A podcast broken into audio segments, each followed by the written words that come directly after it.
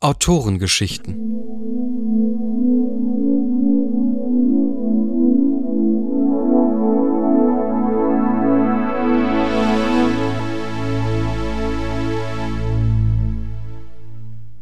In der Reihe Autorengeschichten hören Sie nun Die Leichenhalle aus Schatten auf den Wegen des Lebens von Stefan Lamburi.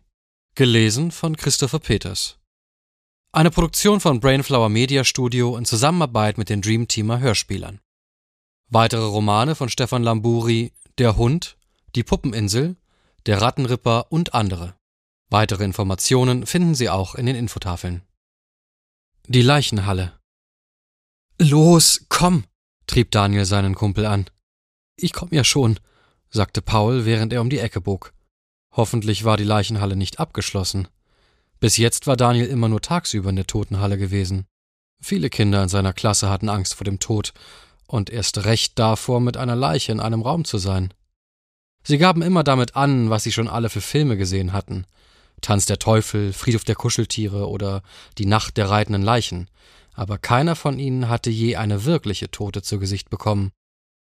Auf der Schule würde man sie als Helden und harte Kerle verehren, wenn sie damit protzen konnten, mitten in der Nacht in eine Leichenhalle gegangen zu sein.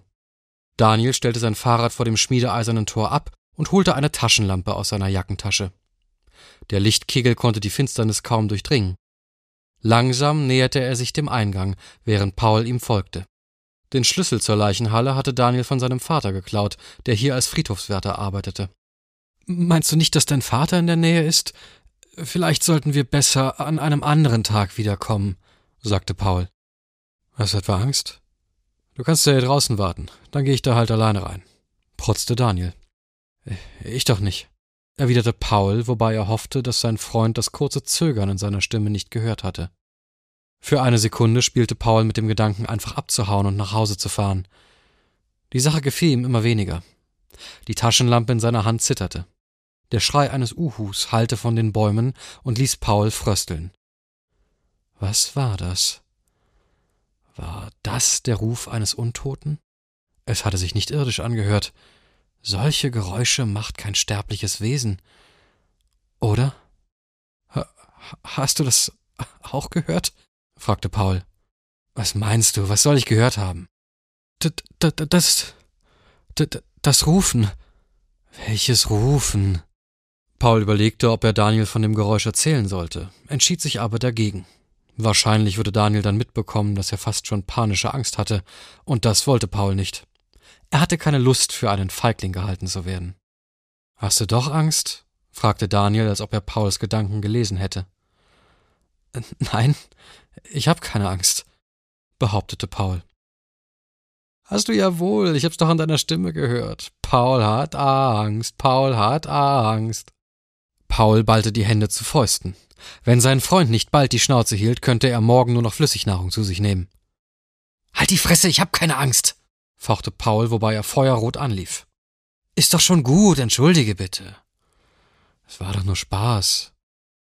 Daniel reichte Paul die Hand. Dieser ergriff sie und der Streit war vergessen. Sie gingen an Gräbern vorbei. Die Flammen der Grabkerzen nahmen Paul ein wenig die Furcht. Vor einem kleinen rechteckigen Gebäude blieben sie stehen. Paul schlug das Herz bis zum Halse. Sollten sie wirklich da reingehen? Was war, wenn eine der Toten. Schluss damit, sagte sich Paul und atmete tief ein. Die kühle Luft durchströmte seine Lunge. Er schloss die Augen. Was konnte denn schon geschehen? Die Leute da drin waren tot, und Tote konnten nicht umherwandeln. Sowas ging nur in Filmen. Ohne zu zögern lief Daniel auf die Leichenhalle zu. Sein Herz hüpfte vor Freude. Daniel legte eine Hand auf die Klinke und steckte den Schlüssel ins Schloss. Der Riegel sprang mit seinem leisen Klicken zurück. Daniel drückte die Klinke nach unten und sah sich nach seinem Freund um. Kommst du? fragte er, während er mit aller Kraft an der Tür zog. Ich komm ja schon, sagte Paul. Im Inneren war es stockdunkel. Mach doch mal ein bisschen Licht, ich sehe ja gar nichts, maulte Daniel. Eine Sekunde. Paul fuhr mit den Fingern die Wand entlang. Hier musste es doch einen Schalter geben. Oder?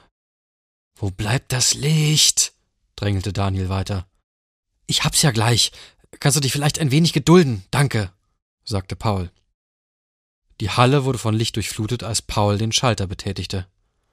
Sie war in sechs Räume aufgeteilt. Zu beiden Seiten fanden sich jeweils drei Räume, in denen Leichen aufbewahrt werden konnten. Zur Zeit war nur die erste Kammer auf der linken Seite belegt, die restlichen Räume waren leer.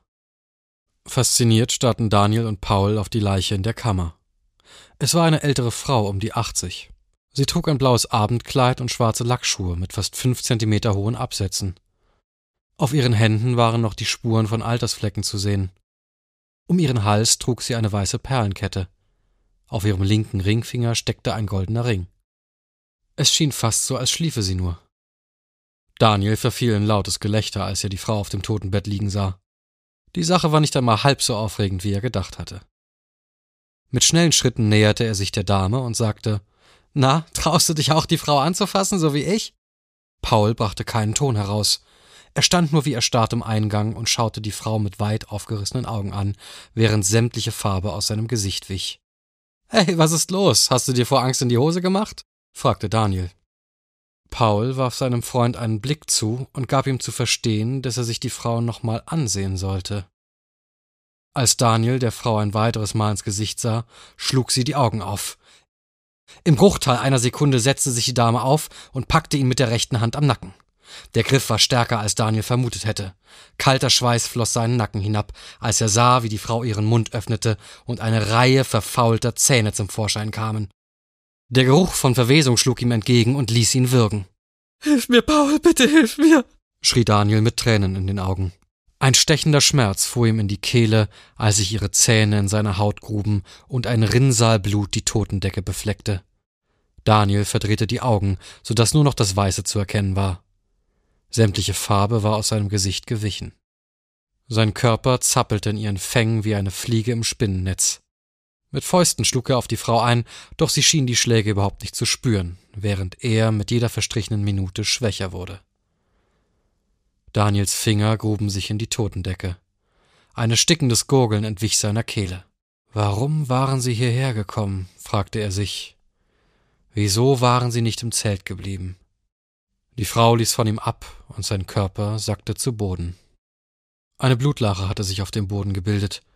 Daniels Augen blickten starr auf seinen Freund. Warum hast du mir nicht geholfen? Warum hast du mich sterben lassen? schienen sie Paul zu fragen. Ihm schlug das Herz bis zum Halse. Die Frau drehte den Kopf und sah Paul aus leeren Augen an. Dann setzte sie sich auf und verließ den Sarg. Die Absätze ihrer Schuhe klackten auf den Fliesen, als sie auf den Jungen zukam.